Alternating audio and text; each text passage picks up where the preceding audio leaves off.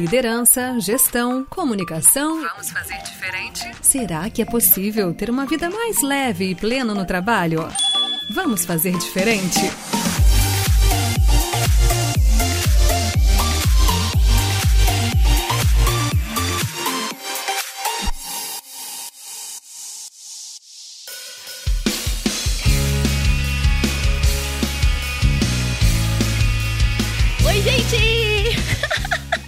Começando, vamos fazer diferente.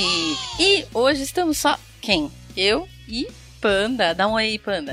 Oi, gente, tudo bom? Boas-vindas a você a mais um episódio dessa nossa temporada do Vamos Fazer Diferente sobre o livro Humanocracia. A gente vai hoje ler mais um case que era da, da parte de Humanocracia em Ação, que é de uma empresa que chama. Oi, gente, começa com H, mas eu li Hire. mas é chinesa. Então, assim, como que você leu o nome dessa empresa aí, amigo? Eu acho que eu li Hire também. Eu fui, tipo, já automaticamente pego pelo H vira R. Mas pode ser Hire, pode ser qualquer outra coisa.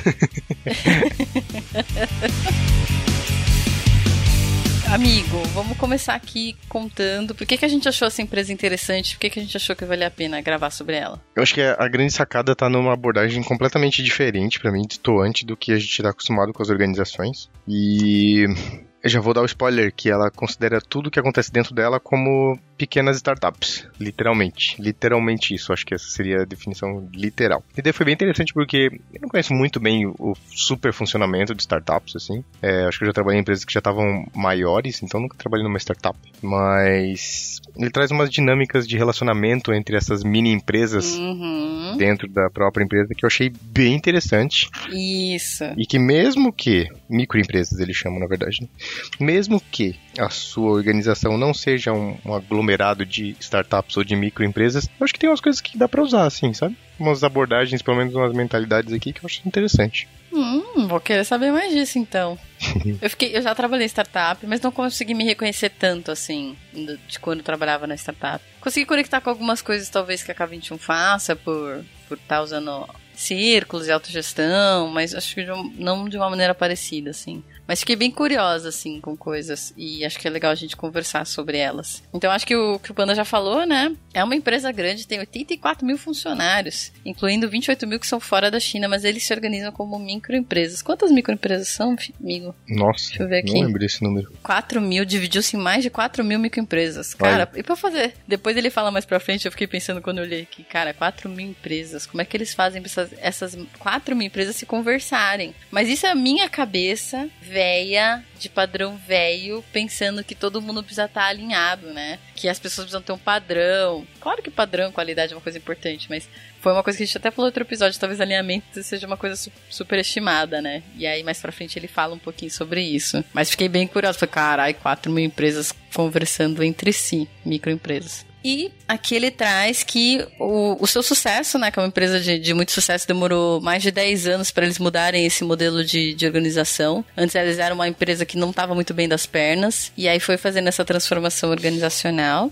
que foca basicamente em três objetivos que é transformar todos os funcionários em empreendedores, criar distância zero entre funcionários e clientes, desafiador, Tornar a empresa um exemplo absoluto em ecossistema centrado na web em constante expansão. Essa frase eu achei difícil. e aí, amigo? Para mim, acho que a grande parada aqui é que existe uma mudança de mentalidade de fato, e eu acho que talvez isso tenha sido a coisa mais, mais difícil para mim, porque eu não tenho essa cabeça necessariamente de empreendedor. Então, ler algumas das características das microempresas aqui foram talvez um pouco mais difíceis para mim de entender, exatamente por não nunca ter vivido no startup, talvez, de num, contexto de startup ou de empresas que tenham essa pegada super empreendedora, assim. Então, acho que talvez isso deu uma limitada para mim no, no meu entendimento. É, eu acho que eles explicam bem isso depois, mas essa eu acho que é, foi a grande questão para mim, assim. Então acho que para quem estiver ouvindo a gente, quem tá lendo esse capítulo, se, se não leu ainda e tudo mais, acho que o que importa aqui é virar essa chave para essa mentalidade diferente, sabe? Essa mentalidade de, de empreendedor, de tentar transformar a estrutura monolítica de uma organização em microempresas. Então, para quem é de tecnologia, a grande parada aqui é micro, micro é, monolito para microserviço, né? Essencialmente, assim. Exato. Então, inclusive esse é o título da primeira parte, né? De negócio monolítico a microempresa. E eu acho que o fato de, de isso não ser tão monolítico mais, faz com que essa necessidade de alinhamento desapareça, André. E essa necessidade de alinhamento que normalmente gera essas várias camadas de gestão intermediárias, né? E eu acho que a grande, uma das grandes revoluções deste modelo da Hire, Hire, sei lá como é que fala, é, eu vou, vou assumir Hire até o final desse episódio aqui. que para conseguir eliminar essas camadas de gestão intermediárias, o modelo de microempresa é essencial. E tem várias coisas sobre isso que a gente vai comentando conforme o, o capítulo vai, vai avançando aqui. Exato, até me conecta um pouco até com outro case, né? Quando ele fala de essa mudança de mentalidade e também você conseguir dar um salto em relação a não só produtividade, a resultados. Não adianta só ficar melhorando o processinho, criar umas equipezinhas, uma aqui, uma ali, que, sei lá, de repente trabalha com agilidade. Não, é uma mudança mais radical. E isso mexe comigo, assim. Tá ele falou que demora 10 anos, demorou 10 anos, né? Não foi do dia pra noite. Mas é uma mudança, assim, que eu nunca vivi. Então, para mim foi difícil conectar e até entender como funcionaria. E ele vai tentando trazer. E aí ele fala que traz três tipos de microempresas. E aí eu vou tentar explicar aqui. Antes de a gente ir para os tipos de microempresa, para quem não leu, a Haier é uma empresa de eletrodomésticos. Boa. Então, tipo, essencialmente, teoricamente, é a maior fabricante de eletrodomésticos do mundo. Então, isso eu acho que é importante para ter o gostinho do que, que significa esse case. Diferente. Eu também nunca trabalhei em uma empresa de eletrodomésticos, então. e aí fala que tem três tipos de variedade de microempresa lá na Raia. Primeiro, existe cerca de 200 EMEs transformadoras, que têm suas, suas raízes no legado de fabricação de eletrodomésticos da empresa. Então essas unidades estão voltadas para as necessidades do cliente. E elas são encarregadas de se reinventar para o mundo conectado de hoje. Então elas fazem eletrodoméstico, mas já pensando nessa questão da internet das coisas. Achei ótimo. Eu tenho eletrodomésticos inteligentes? Não. Terei? Terei. Vamos lá. Segundo lugar, vem mais de 50 meias incubadoras que são novas startups locais. Eu entendi que esses aqui são, tipo, como empresas que vão buscar inovação.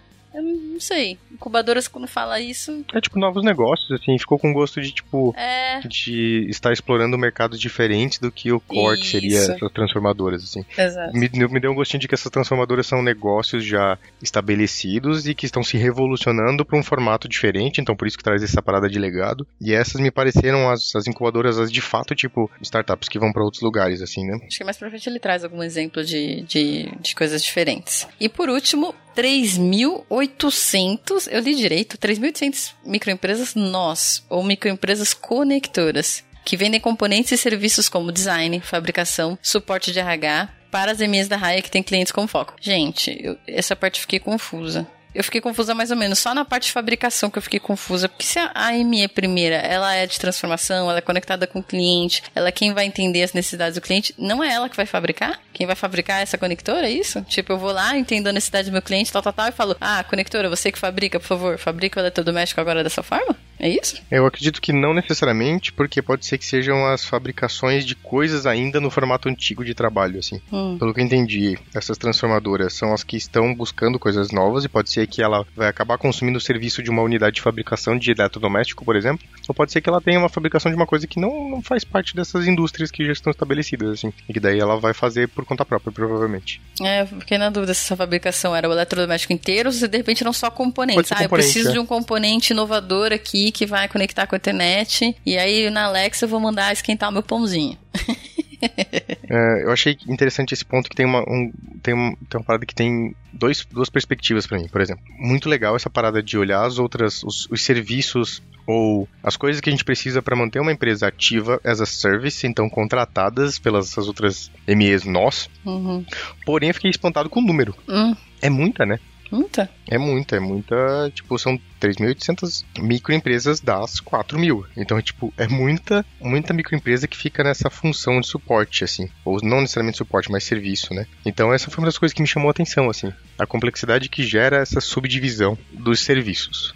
Eu acharia muito interessante se eu soubesse que essas, que essas empresas, microempresas nós, elas também oferecessem serviços para outras, outras empresas. Daí isso eu acharia, tipo, bem interessante, porque daí a gente está falando de uma rede mesmo, um ecossistema que vai se expandindo além da própria empresa principal, né? Mas eu acho que no, no case aqui não lembro de ter citado nada nesse sentido. Mas seria muito legal uma empresa que, que é de dentro da Hire, por exemplo, uma microempresa que fornece um serviço de suporte de RH, por exemplo. Vamos dar um exemplo X aqui, tipo folha de pagamento e benefícios poderia ser uma empresa que também fornece esse serviço para outras indústrias. Daí seria muito legal, mas eles acho que eles não citaram nada nesse sentido aqui. Não, não. O que, o que eles citaram foi, pelo que eu entendi, não sei se eu entendi corretamente, né? Essas microempresas, elas, quando elas têm uma necessidade de alguma empresa conectora, elas como se jogassem num sistema e falam, ó, eu tenho essa necessidade aqui. E aí, dentro dessa rede, essas microempresas respondem, ó, oh, eu consigo te atender. E aí fazem, fazem um, tipo um contrato, né, que você falou. As microempresas entre si fazem um contrato. Se você tá me atendendo e eu acho que você não tá me atendendo bem, eu simplesmente falo, meu, falou tchau e pego outra microempresa do grupo. Foi isso que eu entendi. Agora, mas eu também fiquei espantado com o número, porque assim, são 4 mil empresas, 3.800 são só nós. E 50 são incubadoras. Sobrou 150? Para realmente ser a transformação, olhar para o produto, olhar para o cliente, né? Então, me dá um pouco da impressão, me dá uma impressão de hierarquia. Me dá uma impressão de que a transformadora é aquela empresa que pensa na necessidade do cliente, pensa de como tem que ser a transformação do, da, da tecnologia, como tem que ser eletrodomésticos novos, e aí eu vou simplesmente solicito por um nó desenvolver e produzir para mim. Isso que me pareceu. Eu acho que não é o desenvolver e produzir, eu acho que isso está dentro do, da, da microempresa principal ali, mas é como se fosse todos os outros serviços que não são a entrega necessariamente de valor para o cliente diretamente, essa conexão direta entre produto ou serviço e cliente, são essas empresas, microempresas nós que eu contrato como conectoras, assim. Então acho que, que elas sim produzem e entregam, pelo que eu entendi do case aqui.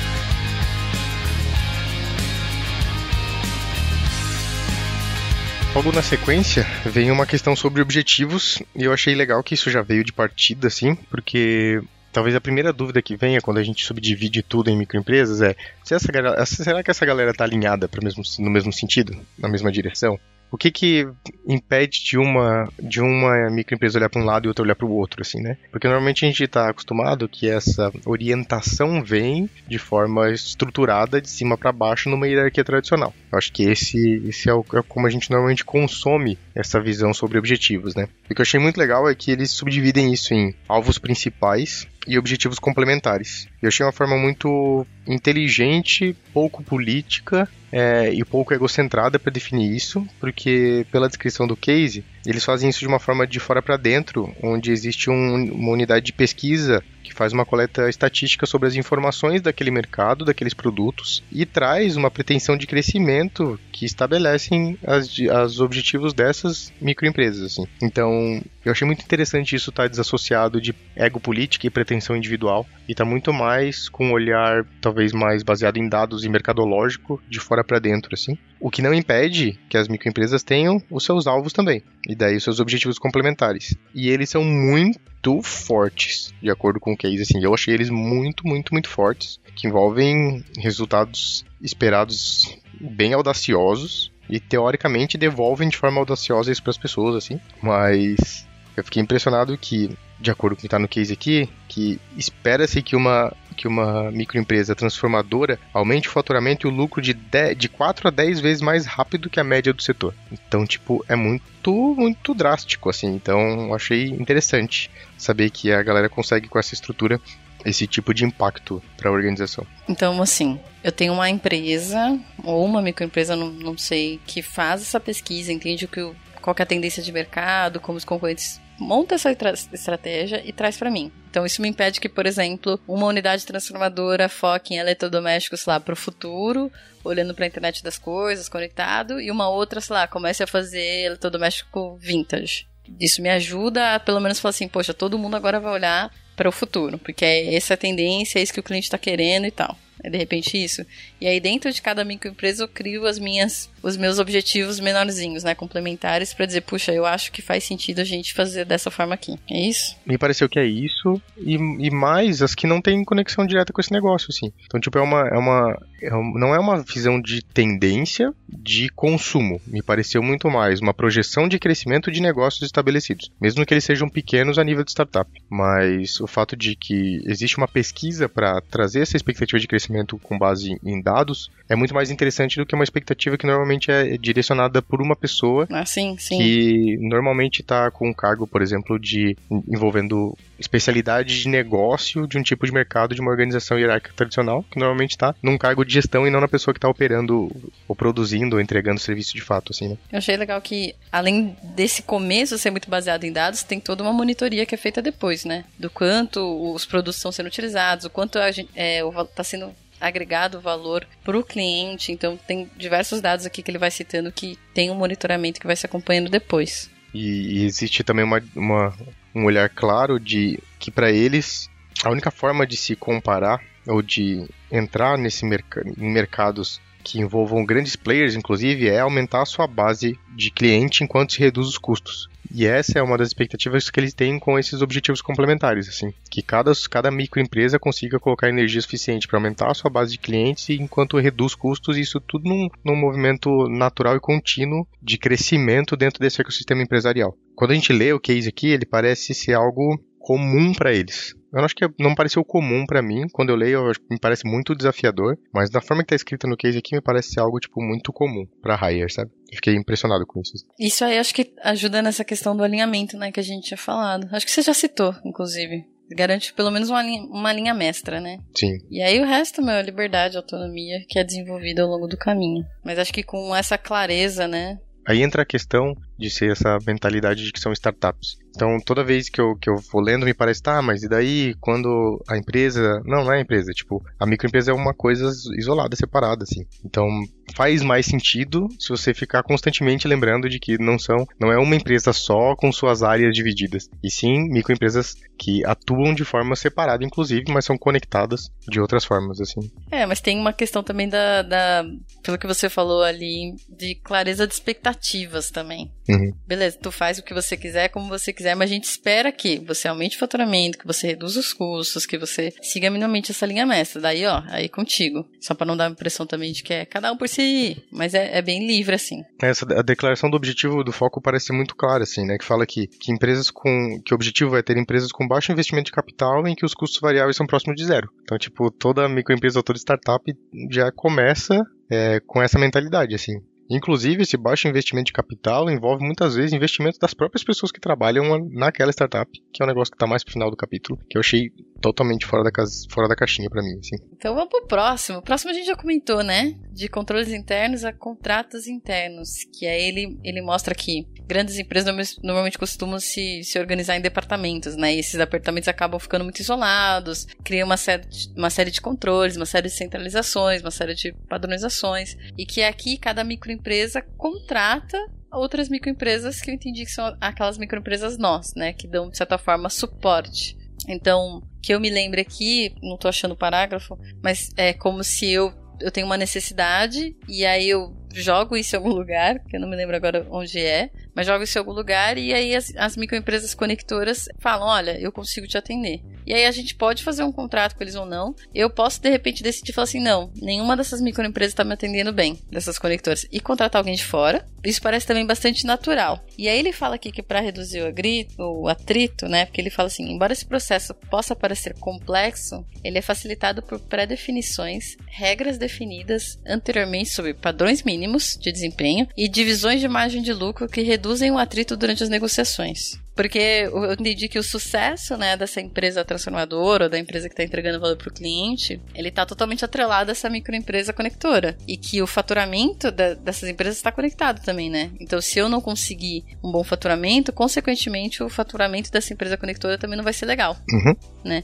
E aí que elas até se juntam. Quando uma, uma microempresa está com problema, essas conectoras até se juntam para tentar resolver. Porque o faturamento delas também está na reta. E isso conecta muito com essa mentalidade que tem nessa, nessa parte do capítulo, que eles falam que todo funcionário da Hire é um capitalista. Que essa é a mentalidade que envolve essa conexão intensa baseada em resultado, assim, né? Então, tipo, de fato, eu preciso que a microempresa que está gerando resultado e valor para o cliente esteja tendo um belo faturamento para que eu, como uma microempresa nó, receba também é, as divisões sobre isso, assim, né? Então, isso faz com que o alinhamento entre essas microempresas, entre os objetivos delas, esteja constantemente entrelaçado pela expectativa de resultado, assim. Então, acho que o resultado, por isso que eu acho que é importante essa parada de ser um capitalista, porque o resultado parece ser o fio que, que amarra essas microempresas umas nas outras. Inclusive, a abordagem de poder contratar outras se nenhuma dali estiver me atendendo, assim. O que é um tanto fora da caixinha, pensando, imagina você na empresa que você trabalha. Uhum. Se o jurídico da empresa que você trabalha não, não tá conseguindo atender as, as coisas que você precisa de serviços jurídicos, que simplesmente contrata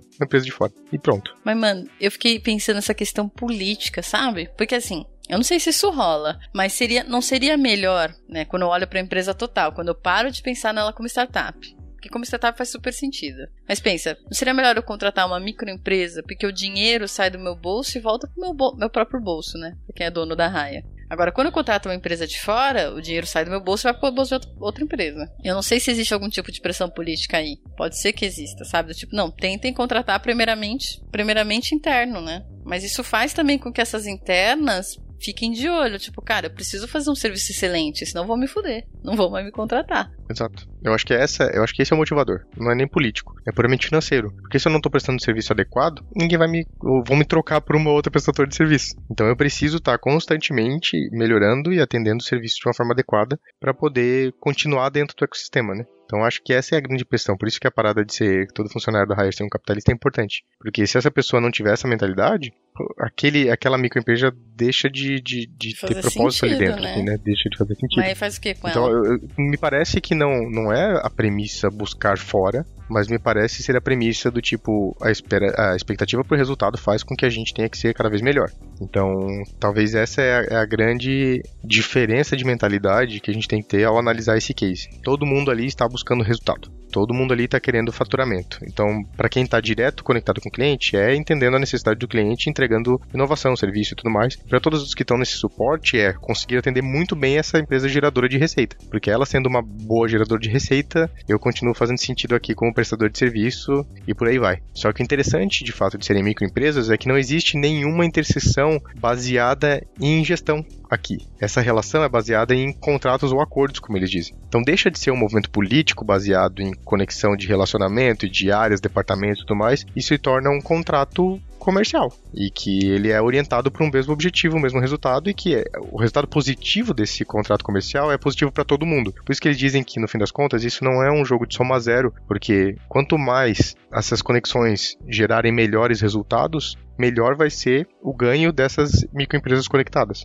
Então, a grande, a grande, para mim, a grande conexão de relacionamento aqui entre esses acordos é baseada no resultado. E aí, para isso, eu preciso de dados, preciso de métricas, porque senão eu, eu sou um pouco cética em acreditar que não vai ter uma questão política no meio. Ninguém vai ficar. Porque, acho que principalmente aqui no Brasil, não sei como é que é lá na China, né? Mas ninguém vai ficar, ai, dolorido porque, ah, não quis contratar minha ME sabe? Ou tipo, putz, como é que vai ficar a minha imagem como ME se eu não tiver contrato? Ou como vai ficar a minha imagem como ME se eu ficar. Vai deixar de existir? Essa que é a grande sacada. Então. Não é, não é imagem, é porque é super capitalista, não é político, é super capitalista. Se não tem ninguém contratando, vai deixar de existir. Exato. Mas eu também tô gastando um dinheiro, por exemplo, externo, quando eu poderia estar investindo num, num, num lugar interno. E aí eu preciso ter dados para basear a minha decisão. Então eu preciso de alguma forma expor que a ME não, não, tá, não tá prestando. E é aí que eu falo que acho que tem uma discussão política no meio. Existe um lugar de, ah, eu não quero expor meu colega, eu não quero expor minha ME, eu não quero expor o negócio, entendeu? Então eu só acredito vendo.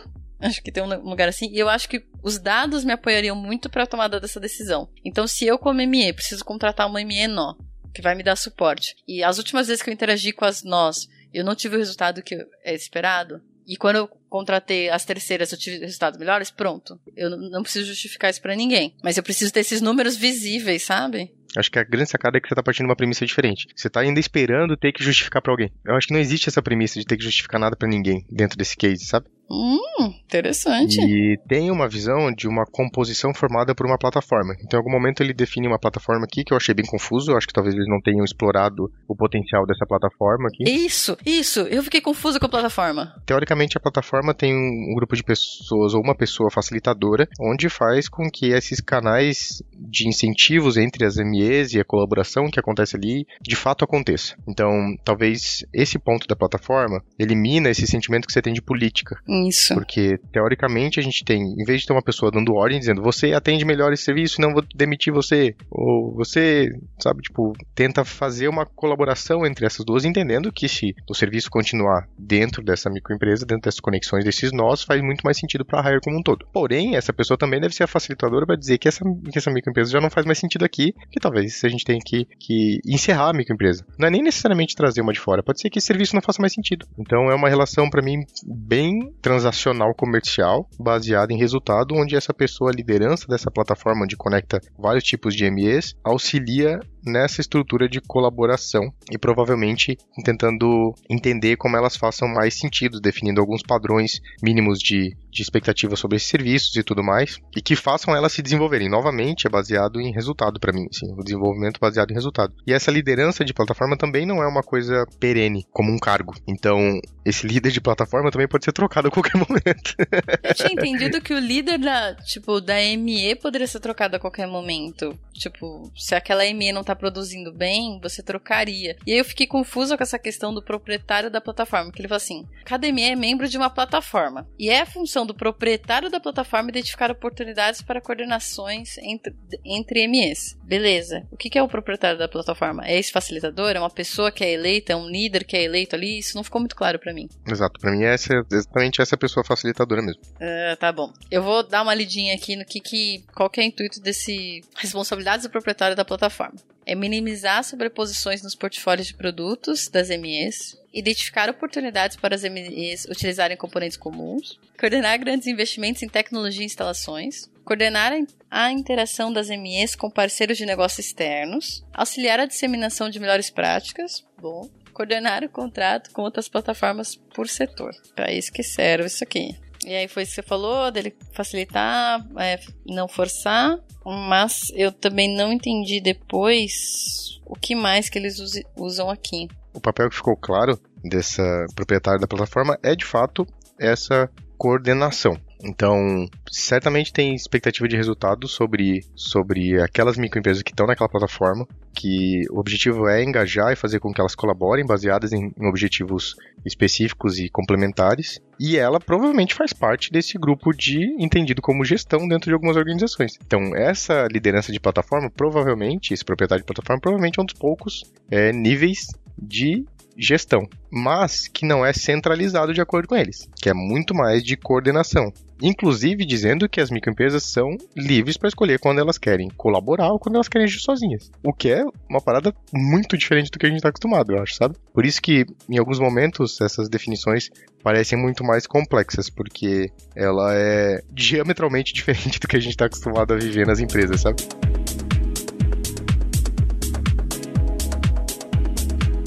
deixa eu ver o próximo item aqui. 5. De não inventado aqui, a inovação aberta. Isso é da hora. Isso é bem da hora. E vou te dizer, ó, isso tá no coração da essência do que a gente fala por inovação aí no mercado. Não essa inovação promovida dentro de, de das organizações e, e, vividas dentro dela, mas de um ecossistema de inovação mesmo. Aqui um beijo pra galera do, da Fiesc, onde eu aprendi muito sobre isso, que é a Federação das Indústrias do Estado de Santa Catarina. Eu fiz um curso no NAGE, que é o Núcleo de Apoio à Gestão e Inovação. Então, Alexandro Foit, se você estiver ouvindo a gente em algum momento, um beijo para você. Saudade daquela época. Franciele Balém, também, outra pessoa que me ensinou pra caramba sobre isso. É. E a grande proposta do NAGE era trazer esse entendimento sobre inovação aberta para dentro das indústrias. Santa Catarina a gente tem um, um, é um estado com indústrias muito específicas aqui, muito interessantes, e fazer essa inovação se fechando dentro de uma caixinha preta, dentro da, da, das indústrias, não faz muito sentido. E já não faz para o mercado atual. Imagina para Hire aqui, quando tem um monte de microempresa, fazer isso fechado dentro da sua microempresa faz menos sentido ainda, assim, né? E eu achei muito legal o fato de eles abrirem a inovação para pessoas que possam participar. Né? Então, tipo, tem um aqui que eu achei muito interessante, que um dos, um dos itens que eles, que eles produziram num projeto que eles estavam fazendo para ar-condicionado, uhum. É, 33 instituições contribuíram para o desenvolvimento do ar-condicionado. Isso é muito doido. Porque instituições podem ser desde instituições de ensino, por exemplo, universidades, centros de pesquisa, podem ser instituições que, que promovem inovações em outros setores, mas que podem participar também, pesquisadores independentes, cientistas, sabe? Tipo, todo esse grupo de pessoas que tem é, consumidores, clientes, cocriação, várias, várias formas de juntar toda essa galera e tornarem os projetos muito mais interessantes. Essa pegada de inovação aberta é muito legal. Quando, você, quando eu leio um case que envolve essas questões de inovação aberta, eu fico muito, muito feliz dizendo, putz, que massa, que ainda existem lugares onde a inovação é vista de uma maneira ampla, aberta, socializada, sabe? Tipo, é muito, muito, muito, muito legal, assim. Eu achei muito legal essa parte do, da inovação aberta. O que você acha que faz as empresas mais tradicionais terem medo de abrir e pedir ajuda para empresas externas em relação a, ah, quero desenvolver um novo produto? O que, que você acha que faz com que elas não, não, não recorram a isso? Eu, eu acho que boa parte disso tá ligado a um medo de concorrência, de propriedade intelectual. Uhum. E para mim isso é um tanto contraditório, porque se você está se propondo a inovar em alguma coisa, o ideal seria que você conseguisse colocar isso, por exemplo, muito rápido no mercado. E o fato de você colocar muito rápido no mercado, os concorrentes até chegarem ali naquilo que você está experimentando, vivenciando, vai levar, vão levar um tempo, né? E, mas talvez essa dinâmica de concorrência supercapitalista dentro da Hire faz com que essas empresas já tenham essa pegada, entende? De, de tipo, concorrência já existe dentro da própria Hire. Então talvez seja natural conviver com essa concorrência e para eles não seja mais um paradigma, sabe? Eu lembro muito de um case que o Toledo uma vez, uma vez contou, eu acho que ele conta em algumas palestras por aí, de que ele foi em uma empresa na França, onde era um centro de inovação. E ele ficou muito impressionado, o Toledo da K21, gente. Eu falei Toledo como se todo mundo conhecesse. Toledo. Toledo, um dos fundadores da K21. É. Ele conta esse case e, e que ele tava num, viu um quadro Kanban muito legal de uma área de inovação de uma empresa que era um centro de inovação. Ele pediu pra tirar uma foto do quadro, né? Pra ver se, ele, se eles deixavam ele tirar uma foto do quadro, que ele achou muito legal o formato que ele tava feito, montado e tal. E daí, os caras falaram, claro, pode tirar, fica à vontade. E daí ele ficou encucado com isso, né? Falou, putz, mas aqui estão informações sobre as inovações que estão rolando, né? Tipo, putz, como é que. Ele falou, vocês não têm medo de que essa informação, por exemplo, algum concorrente use ela e tal? Ele falou, nossa, o nosso lead time é tão curto que até o, o concorrente ler isso aqui e tentar entender o que a gente tá querendo fazer, a gente já colocou no mercado. É, toma! Então, tipo, imagina quando você tá fazendo isso numa conexão com várias dessas pessoas. Mas você precisa garantir que é rápido também, né, amigo? Você não acha? E que você também não tem o apego para ficar com tudo para você. Uhum. Eu não quero o bolo todo para mim. Em vez de nunca conseguir comer um bolo inteiro, por que, que eu não divido esse bolo aqui, uma parte de participação intelectual, royalties, é, lucros, margem, blá, blá, blá, blá, blá, por todas essas pessoas que participam desse ecossistema e muito, muito menos para mim. Porque eu não vou ganhar só com uma inovação, com uma coisa magnífica que eu aprendi. Vai Sim. ser com todas as inovações que vão surgirem constantemente, sabe? Eu concordo, mas eu acho que eu super consigo entender esse medo, porque eu também me. Eu, quando eu te perguntei, eu também só, eu só consigo pensar nesse motivo, do medo. Uhum. E aí, quando você não se garante nesse sentido de, um, eu não tenho velocidade para entregar a inovação. Dois, eu nem sempre tenho vários projetos inovadores. Às vezes eu tô apostando em um, porque todo o meu resto tá para eu manter o meu business as usual. E aí eu tô apostando em um, então eu não posso perder esse um. Né? Eu tenho que experimentar rápido, eu vou tentar, mas eu não posso deixar isso aqui vazar. Eu entendo esse apego, sabe? Porque às vezes eu não consigo me garantir, nem com a velocidade, nem que eu vou ter várias outras inovações para que eu possa testar. Eu não entendo esse apego porque se tá confiando em uma inovação, já tá no buraco. Já tá no buraco. Já foi pro buraco. Eu também acho. Daí tem que, tem que reinventar de forma completa. E às vezes é aquela grande inovação. Não é tipo, ah, eu vou testar esse bagulhedes aqui. Ah, mas daí isso é uma expectativa falsa. é, senhora. Senhora, o que, que a maioria das empresas estão fazendo?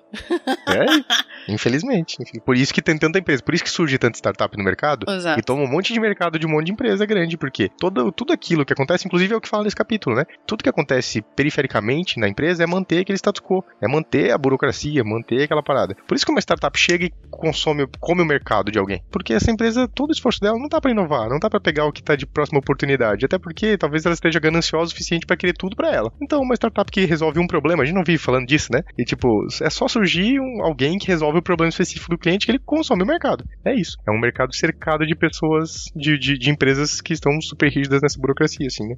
Inclusive, esse negócio de, de ser mais rápido tá no próprio capítulo também, né? Que aqui tem a frase que, ó, colocar o desenvolvimento de produtos online, online, numa plataforma online mesmo, a Rayer reduziu o tempo entre concepção e chegada no mercado em 70%. Mano, 70%. Que é time to market de inovação. 70% Time to é market muito, de é inovação. muito. É muita coisa. Uma coisa que eu só queria citar que a gente não citou aqui é que eu achei muito legal legal que, para ele lançar esse novo produto, ele perguntou, ele foi entender com os consumidores primeiros quais eram as necessidades e preferências. Então ele entrou numa rede social e fez essa questão. E aí depois, 30 milhões, teve 30 milhões de resposta, e aí ele aprofundou, ele não só pegou essa resposta e falou, ah, 30 milhões acham, X% acham isso. Não. ele pegou 700 mil usuários, aprofundaram, e aí eles descobriram, né, que, por exemplo, pro ar-condicionado, o pessoal tinha medo, o maior medo, a maior preocupação dos usuários era contaminação por legionelose. O que, que é isso? Não sei. Mas isso fez com que eles parassem e repensassem as hélices do, dos ventiladores dentro dos ares do, do ar-condicionado, pelo que eu entendi aqui. E aí foi quando eles abriram, é, montaram uma rede de 400 mil solucionadores e lançaram lá os problemas. E aí pegaram alguns parceiros, con construíram né, esse ar-condicionado novo, e esses parceiros também são remunerados, tá, galera? Também participam nesse lucro aí quando o bagulho dá certo. É isso. Vamos dividir esse bolo, né? Afinal de contas, se a gente não conseguir encontrar uma coisa aqui. A parte 6, eu acho que reforça um tanto do que a gente falou aqui, que fala da fobia, da inovação, a ousadia interna. Então, para mim, eu acho que a grande virada dessa parte é que a Hire se vê como uma fábrica de startup. Se a gente for parar essencialmente para pensar, essa é a definição. É uma, uma fábrica, uma fábrica de startups. E a função dessas startups é serem um dispositivo de pesquisa gigante e super ramificada, porque cada startup quanto mais próxima do cliente ela tá, mais um, um, um, dispositivo de pesquisa ela é. Então a Haier deixa de ser uma empresa fabricante de eletrodomésticos para se tornar esse grande dispositivo de pesquisa. E essa subdivisão em microempresas faz com que a proximidade com o cliente, o entendimento de, do que é necessidade, do que é problema e tudo mais se torne algo rotineiro, constante e muito vivo. Então, acho que esse essa parte 6 é a que meio que fecha para mim essa visão sobre o startup. E eu acho que foi aqui que caiu a ficha de algumas coisas das etapas anteriores para mim, sabe? Que a Haier não é uma, uma, uma fabricante de eletrodomésticos, ela é uma fabricante de startup.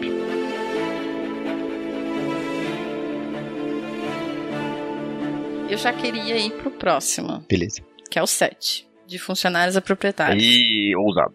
Eu achei ousado esse. Você achou ousado? Eu achei ousado, achei ousado. Ai, cara, ó. Mas é a mentalidade. É a mentalidade capitalista que tá escrito no case. O que eu achei ousado é a parte, é a parte de metas que me pegou. Mas antes de eu chegar na parte de metas, tem uma parte aqui que eu quero comentar, né? É que a Hire, as EMEs, é, operam comunidades de negócios independentes e elas têm suas liberdades preservadas em três direitos. E aí, acho legal comentar. Estratégia, direito de decidir quais oportunidades explorar, definir suas prioridades e formar parcerias internas ou externas, que foi o que a gente comentou.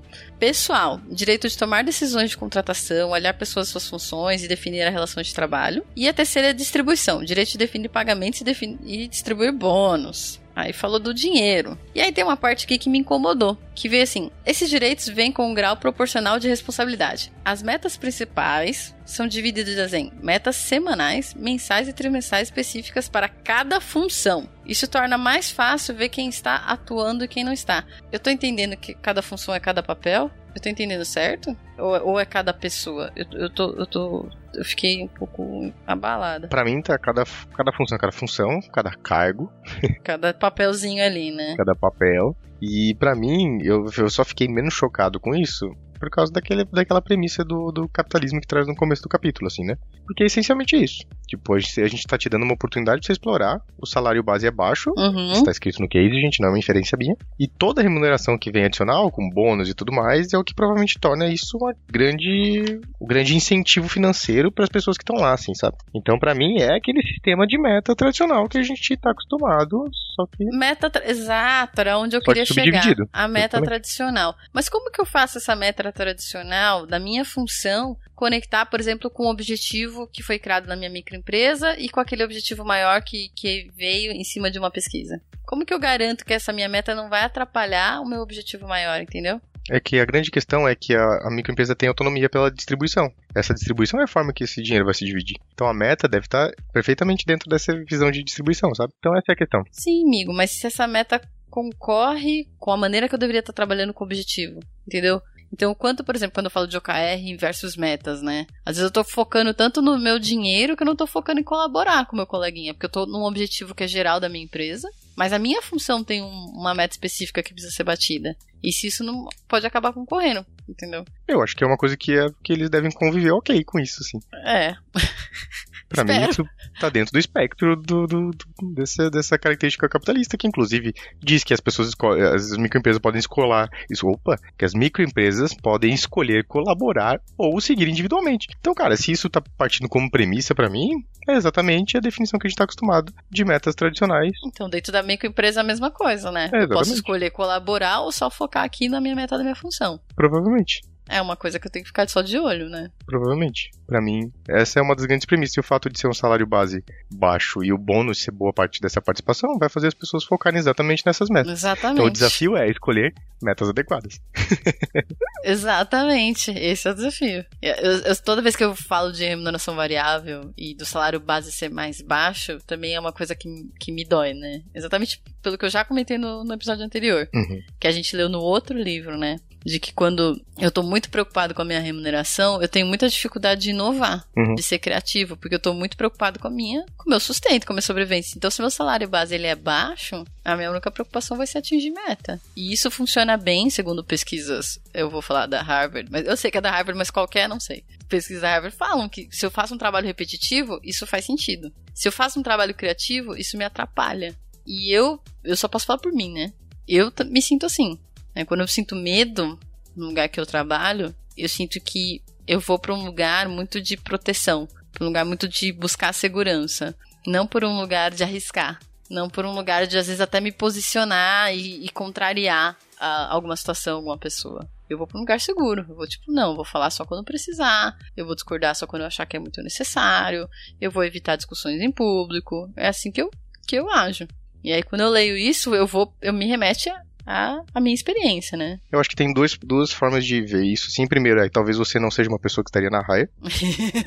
Como ele tem autonomia sobre o pessoal, talvez André Murata, esse seria seu último mês na raia. Tchau. Tchau, gente! É. Você foi demitida. isso, exatamente. Não, essa não é, não é, a premissa capitalista do negócio. Uhum. Então, provavelmente você seria demitida e eu contrataria outra pessoa no seu lugar que tivesse motivada pelas metas. Eu acho que isso é. Por isso que eu digo que eu fiquei menos chocado quando eu entendi que essa é a premissa do case, sabe? E outra coisa é que a pesquisa da, da, da, Harvard provavelmente não considerou uma empresa com essas características de formato de administração baseada em microempresas. Olha. Então, se a gente está falando de uma forma talvez mais hierárquica e subdivisão de metas que vem de um nível muito distante do que está acontecendo na operação, seja algo muito mais complexo. Porque partindo da premissa que a microempresa está próxima do cliente, essa galera é a galera que deveria tomar decisão sobre a microempresa mesmo. Então, eles definem as próprias metas. Ah, isso seria ótimo. Não é uma meta que vem lá de cima e vai se subdividindo. Nada entende? puta que pariu. É. Uhum. Então, acho que isso é uma premissa que é diferente da pesquisa. Eu não sei o, como seria o resultado dessa pesquisa na Hire, sabe? Mas para mim essas são duas premissas diferentes, lendo o case e pensando no resultado da pesquisa. Ah, meu amigo, como é bom falar com você. como eu vou falar aqui, ó, a gente trocar, já tá na hora que a gente troca disso aqui.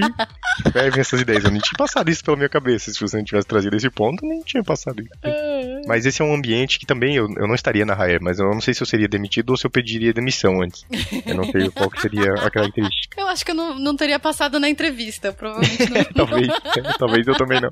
Porque, inclusive no final dessa parte, fala que novos líderes são escolhidos de forma competitiva e eles trazem algumas expressões que para mim não fazem mais tanto sentido. Assim, Ai, né? meu Deus. Que fala, tipo, de posse hostil, fala de posse. Ele usa essa expressão mais de uma vez. Uhum. Fala de um plano, plano intruso, de uma pessoa de fora, um rival. Uhum. São todas essas expressões que têm essa versão muito forte de competição, que não é uma coisa que me motiva. É, né? Então, é. provavelmente eu também não estivesse na raia, André. A gente não estaria lá para validar essas metas. É que eu entendi assim, qualquer pessoa pode chegar e, de certa forma, desafiar o líder. Falar assim, olha, tô vendo que os resultados não estão tão legais. É isso. Eu sugiro eu ser o líder dessa porra aqui e esse aqui é meu plano. Vota em mim. É, tipo medieval, pega uma espada e um escudo, eu pego uma espada e um escudo aqui, a gente vai pra uma batalha, quem sobreviver segue. É muito bom. Até a morte. É, então, eu não sei se ficam hard feelings, mas Sim. se isso é naturalizado, talvez não. Sim, é estranho, né? É.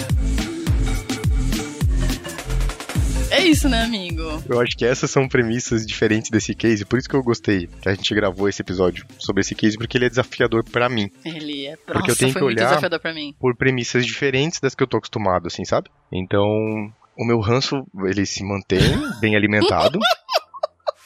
Mas eu fiz o exercício de aceitar que existem premissas diferentes no case do que são aquelas que eu tenho como visão de vida. Então, gente, muitos dos meus comentários aqui foram baseados na premissa do Eu case, gostei. não naquilo que eu necessariamente acredito. Eu gostei, fiquei muito feliz de você me abrir a mente, porque eu tava meio preconceituosa, assim, tava até meio cética, sabe? Uhum. Tava, hum, parece que funciona, mas parece tão hostil. Uhum. Isso me machuca, porque eu não sou a pessoa da hostilidade. Contrário. Se eu puder evitar a briga. Sim, sim, total. e aí parece que existe esse confronto ou conflito que para eles talvez seja natural e saudável, mas para mim seria tipo, ah, meu Deus do céu! É, é. Tô roubando Total. meu lugar! Eu vou ficar sem emprego! Sabe? Mas é um formato diferente de organização, né? É, eu não entendo. para mim tá difícil conectar. É difícil não. Eu acho que talvez eles, eles trouxeram esse exemplo aqui, o, o nome humanocracia, para mim, com esse embate, conflito, todas essas coisas. Parecem duas coisas que não conversam muito bem, né? Mas a grande sacada aqui é para mostrar o impacto que a diminuição de uma burocracia dentro de uma organização tradicional pode causar, né? Então, se a gente for pensar que a Raia está estruturada em microempresas, a gente tem dois ou três níveis de gestão só. Porque provavelmente a gente deve ter alguém na super liderança da Raia, como um, como um conglomerado de plataformas. A gente tem as lideranças das plataformas e a gente tem as lideranças das microempresas, que podem ser desafiadas a qualquer momento. Então, pelo que eu entendi, elas podem mudar tanto da plataforma como a das, das microempresas. Então, saber dessa volatilidade também nesse lugar da liderança mostra que, além de diminuir os níveis de camada de gestão, eles são passíveis de serem questionados. Então, acho que isso tira boa parte da premissa que a gente tem de por burocracia dentro das organizações, sabe? E eu acho que essa é a parte impressionante desse case, assim. Só para relembrar que no finalzinho ele traz que essa transformação demorou mais de uma década, então não vai ser do dia para noite, e que o CEO lá, o Zeng, ele lembra seus colegas que é impossível projetar um sistema complexo de cima para baixo. Ele tem que surgir por meio de um processo iterativo de experimentação e aprendizado. Eu acho que traz muito esse lugar de, envolvimento das pessoas, né? Quando ele fala que não é de cima para baixo. As pessoas que estão lá lidando no dia a dia, resolvendo os problemas, precisam ser envolvidas, precisam ser ouvidas, precisam ser as pessoas que vão liderar essa mudança. E aí eu acho que entra esse lugar da monocracia, né? De uma gestão mais humanizada, de que a gestão vai ser tão parecida como as pessoas que estão ali fazendo ela. Seja qual, seja qual for esse viés, certo? É, exato. Muito bem. Vamos encerrando, meu amigo? Vamos. começar agradecendo a, a K21 pelo patrocínio de mais um episódio aqui do Vamos Fazer Diferente. Dizer que para mim tem sido desafiador ler esse livro, mas eu tenho gostado muito de discutir ele contigo aqui, com, com a Grafo. Espero vocês que estão nos ouvindo que estejam gostando também. E gostaria que vocês viessem conversar com a gente. Vem conversar com a gente. Fala com a gente, eu vou dar alguns caminhos, Andréia. Lá no nosso Insta, arroba VFD Podcast. Isso. É isso? Uhum. Ah, eu já decorei. Muito bem. Mas se você colocar vamos fazer diferente, você já vai achar no Instagram. Precisa decorar, gente. Isso, fala com a gente lá. Fala com a gente no nosso LinkedIn. Tem LinkedIn? Tem o meu, tem o da Andréa, tem o da Graf. Procura a gente no privado também. Manda uma mensagem, porque aqui eu tenho que agradecer. Porque eu recebi uma mensagem da nossa querida Mariana Zaparoli, ah. dizendo que ouviu o nosso episódio. Porque eu falei do case, onde eu citei ela. Ela veio falar sobre outras coisas ali, dos bastidores daquele case que, que eu não lembrava e tudo mais. Então eu fiquei muito feliz de ouvir o feedback dela, assim. Então vocês vocês querem conversar com a gente também, vem conversar. conversar. A gente fala também lá na comunidade do Love the Problem, do Telegram, no arroba Love the Problem, que lá tá ali a, a, rede conectada de todos esses podcasts. Pode falar lá também, pode falar lá também, conversa com a gente. A gente tá em todos esses lugares. Muito bom. Obrigada, Panda, por participar hoje, por sempre abrir minha cabeça. Obrigada quem ouviu até aqui. Fiquem bem. Beijão. Tchau. Tchau.